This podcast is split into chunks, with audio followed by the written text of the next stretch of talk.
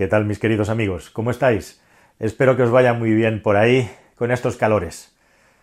Os había prometido que os iba a hablar de los motores de gasolina y diésel que hay en el mercado actualmente y esta costumbre cada vez eh, más a confluir hacia los 1500 centímetros cúbicos de cilindrada en los motores que nos ofrecen las marcas. ¿Qué es lo que está pasando aquí? Pues pasan cosas que son bastante interesantes para poder conocer y aprender lo que viene en el futuro. Creo que no os podréis quejar de la cantidad de información que os estoy dando sobre motores en los últimos vídeos. Y es muy interesante lo que está ocurriendo, cuál es el secreto o la adivinanza de por qué la inmensa mayoría de los motores, digamos, base de las marcas, tienen 1500 centímetros cúbicos. Pues te lo explico rápidamente ya. Y a continuación vemos las consecuencias que va a tener todo esto en los próximos años. Efectivamente, algunos ya lo apuntabais en el vídeo anterior. Hay un asunto fundamental y muy importante que es el tema de la fiscalidad. Y esto aplica a un mundo del automóvil cada vez más globalizado, en el que cada vez hay menos plataformas, en el que cada vez se unifican más los componentes de los coches, se reducen referencias. Uno de los problemas más gordos que tiene la industria del automóvil hoy en día es lo que los anglosajones llaman legacy, es decir, el hecho de tener una gama extensísima, montones de plataformas, montones de motorizaciones, montones de referencias, contra, por ejemplo, empresas como Tesla que partieron de un papel en blanco y han sido extremadamente eficientes a la hora de desarrollar sobre una única arquitectura, eh, tanto plataforma para el chasis y los componentes físicos del coche como electrónica, que les hace tener una ventaja muy importante de cara a desarrollar el producto. ¿Qué está haciendo la industria del automóvil? Pues está justamente intentando acercarse a eso. Y para eso reducen plataformas, reducen cajas de cambios y reducen, por supuesto, motores, que es una de las cosas más costosas con diferencia que tiene un coche. Así que es una cuestión de eficiencia industrial, pero también de normativa. Y esto lo digo, lo de la globalización, porque en China justamente, y en otros muchos países de Asia y del mundo, pero en China específicamente hay un salto fiscal en los motores que están por encima de los 1.500 centímetros cúbicos y hasta los 2.000. Si te miras las normativas y las tasas que hay en distintos países a lo largo y ancho del planeta, en muchos de ellos hay saltos a los 1000, a los 1500 y a los 2000 centímetros cúbicos. Así que teniendo en cuenta que China cada vez tiene más peso en la cuenta de resultados de más marcas, este es uno de los motivos principales por los que se están fabricando cada vez más motores hasta 1500 centímetros cúbicos de cilindrada. Pero hay más detrás de eso. Por un lado está el tema fiscal, con China, Realmente los ojos rasgados tienen mucho que ver en que cada vez haya más motores 1500 centímetros cúbicos, pero también hay un asunto de eficiencias y de modularidad. En los últimos años hemos visto cómo la industria ha ido creando plataformas cada vez más compartidas. Es alucinante. Hace unas horas, según grabo esto, salía eh, ya los precios del Toyota Yaris GR, esa pequeña máquina que Toyota ha sacado muy especial con tracción integral para poder eh, homologar un vehículo de competición con 270 caballos, tracción a las cuatro ruedas, aligerado, una maravilla de coche. Y es un coche cuya plataforma, partes de esa plataforma son la misma parte, la parte trasera en concreto, que de un Toyota Camry o, de un sub de Toyota. Y la parte delantera es otra plataforma, hay un híbrido ahí. Hoy en día Toyota prácticamente tiene una única plataforma con variaciones en lo que se refiere a los productos que nos vende en Europa. Igual pasa con las marcas, ¿no? Cada vez están reduciendo más y uno de los motivos por los que era interesante y por los que el señor Tavares cree que la fusión con el grupo Fiat es interesante es justamente aplicar esta política multiplataformas que en su día fue instaurada o inaugurada por el grupo Volkswagen. Entonces esto también se lleva a los motores. Volvo fue la primera marca de coches que vio claro por dónde iban los tiros y tomó una decisión muy importante que fue acabar con cualquier motor que no fuera de cuatro cilindros. Y hoy en día en la gama de Volvo solo tienes motores de 3 y de 4 cilindros. Prácticamente todo lo potente de Volvo, todo lo que está por encima de los 160-170 caballos, son 2 litros turbo, tanto gasolina como diésel, cada vez menos diésel, ahora ya prácticamente no hay, y hasta eh, los XC90 llevan un motor 2.0 turbo con máquinas eléctricas asociadas. Y cuando hay una variación de esos 2 litros, a 1.5 litros saltamos muchas veces a los 3 cilindros. Y este es otro salto interesante, o sea, las marcas hacen que la fabricación de motores sea modular y van añadiendo cilindros y muchas marcas han encontrado un equilibrio perfecto, rendimiento, prestaciones, vibraciones, emisiones, etcétera, en cifras cerradas, 1500 centímetros cúbicos, 3 cilindros, 2 litros, 4 cilindros. Aunque es cierto también que hay muchas marcas que siguen fabricando 1500 de 4 cilindros. Por ejemplo, ahora tenemos el TSI del Volkswagen Golf, la última iteración, que es un 1500, tenemos el maravilloso 1500 de Honda del que os he hablado recientemente, a ver si de una vez pronto puedo catar el Golf 8. Esto también hace que muchas marcas de coches incluso tengan 1500, como es el caso de Ford, con 3 y 4 cilindros en función de la potencia final que vayan a declarar. Y eso también es una cuestión muy importante porque no solamente haciendo plataformas de motores modulares se ahorra costes, sino que el propio motor también con menos cilindros ahorra costes. Y lo que estamos viendo es un boom de motores tanto de 1000 centímetros cúbicos como de 1500 centímetros cúbicos con tres cilindros. Por cierto, si te quedas al final del vídeo, te voy a enseñar qué coche tengo ahí fuera, que es uno de los coches más interesantes que hay ahora mismo en el mercado con esta filosofía. Así que como ves, las marcas no solamente están buscando reducir las emisiones y el tamaño de su gama de motores haciéndolo modular, están buscando también reducir las tasas que pagan los impuestos para que sus vehículos sean más competitivos y así poderlos posicionar mejor. Y también se está reduciendo el tamaño de los motores y el número de los cilindros. Y cada vez hay, como digo, más 1503 cilindros. Un motor de 3 cilindros, y seguimos evolucionando en la reflexión, tiene varias ventajas teóricas muy claras. Para empezar, es un motor que tiene menor peso, se ahorra también, en teoría, en eficiencia, o mejor dicho, se mejora la eficiencia, se ahorra en el consumo de combustible y por supuesto también se ahorra en espacio.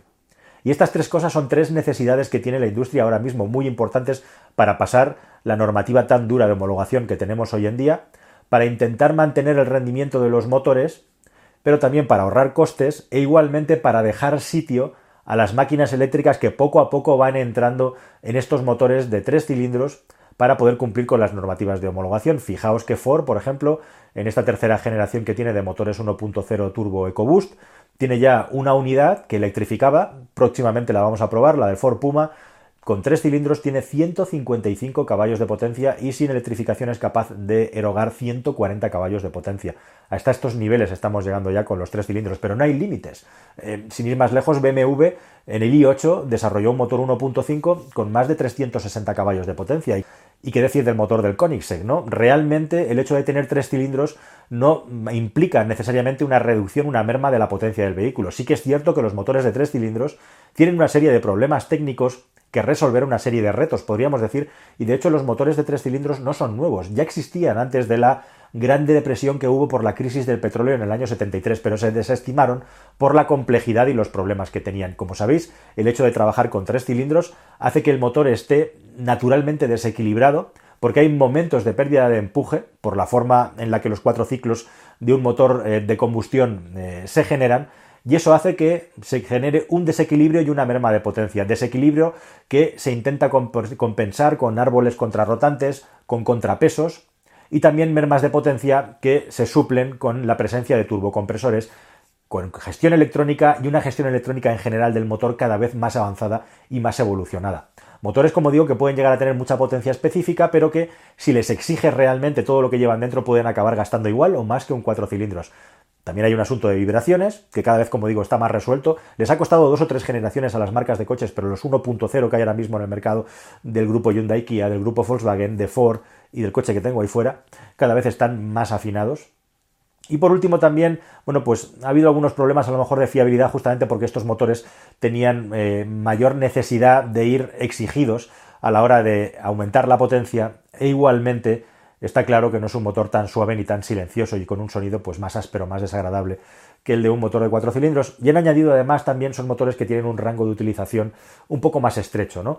Tienen un poco menos de fuerza en el arranque y la forma de subir de vueltas al final del vueltas no es la misma. Hay muchas limitaciones, eso sí, en la zona central con el turbo son auténticas máquinas de empujar en las que no notas la diferencia. Algunas marcas incluso por el hecho de tener este ruido feote, eh, como es el caso de BMW, o aíslan más los coches o directamente meten un generador de ruido para disimularlo, ¿no?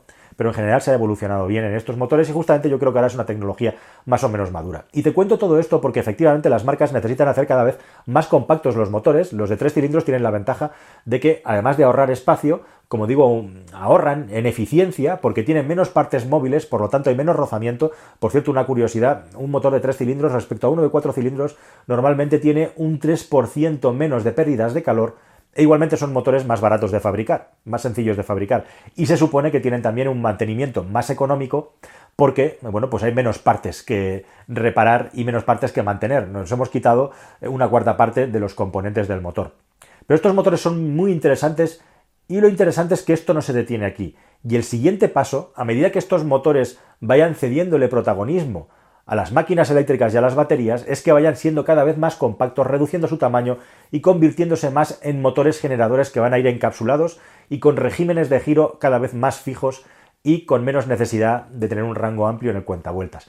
Y para 2025, si ahora estamos hablando cada vez más de motores de 3 cilindros de 1 litro a 1.5 litros, ojo que para 2025-2030 el siguiente paso, el siguiente saldo podría ser pasar a motores de 2 cilindros y estar ya hablando de cilindradas entre medio litro y un litro ya con la vista puesta más hacia 2030 y motores bicilíndricos, algo que por cierto, como sabéis, el grupo Fiat ya experimentó con sus motores multi-air sin mariposa de admisión que todavía hoy fabrica de dos cilindros y que tenían problemas parecidos a los motores, tienen problemas parecidos a los de tres cilindros, de rendimiento, de consumos exagerados cuando le sacas todos los caballos que llevan, motores que funcionan muy bien en un banco de pruebas en situaciones de laboratorio, pero que en el mundo real a nivel de consumos pueden ser problemáticos, aunque como digo, Hoy en día los tres cilindros están mucho mejor conseguidos. Veremos a ver estos bicilíndricos que vienen ya todavía más compactos, todavía más baratos de construir, con menos rozamientos y en muchos casos trabajando simplemente como generadores y dándole mucho más espacio, mucho más hueco, máquinas eléctricas y baterías.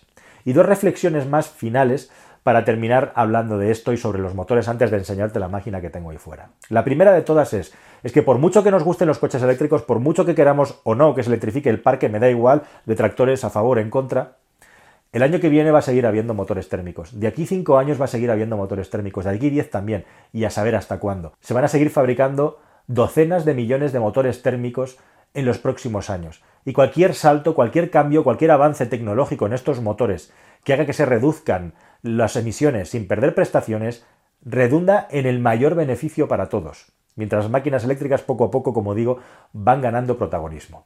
Y en segundo lugar, si eres un aficionado del mundo del automóvil, evidentemente, si buscas motores con unas sensaciones de llenado de cilindros, ese sonido que te transmite un V6, un 6 en línea, sobre todo de BMW, por ejemplo, un 8 cilindros rabioso, cada vez que ves un coche americano por ahí, por la calle en Europa, tenemos la sensación como que viajas en el tiempo, ¿no? Pues desde luego, si quieres tener esas sensaciones, vete comprando un coche de primeros de este siglo, de eh, un poquito más atrás, porque cada vez va a ser más difícil tener vehículos de este tipo en los que las sensaciones te vengan por el motor y el empuje, por el sonido y no por la ayuda de una máquina eléctrica, porque a lo que vamos es cada vez más a que sea casi imposible tener motores por encima de los 2 litros y los 3 cilindros y dentro de no tanto los 2 cilindros van a, ser, van a ser los que van a empezar a mandar en el mercado. Así que queridos amigos, esta es la situación, esta es la explicación, sobre todo fiscal, pero también técnica de por qué cada vez hay más 1.5 y vamos a ver qué pasa y cuál es la evolución de este ritmo de cambio hacia la electrificación del que os estoy hablando. Y ahora si os parece, acompañadme que os enseño algo interesante que tengo ahí fuera. Venga, vamos para allá. Pues aquí lo tenéis, sorpresa. A falta de que llegue en la próxima remesa de Type R's que probaremos, he pedido el Honda Civic con el motor 1.0 turbo, un modesto 3 cilindros, pero con todas las tecnologías VTEC de la marca y 129 caballos, que no está nada mal.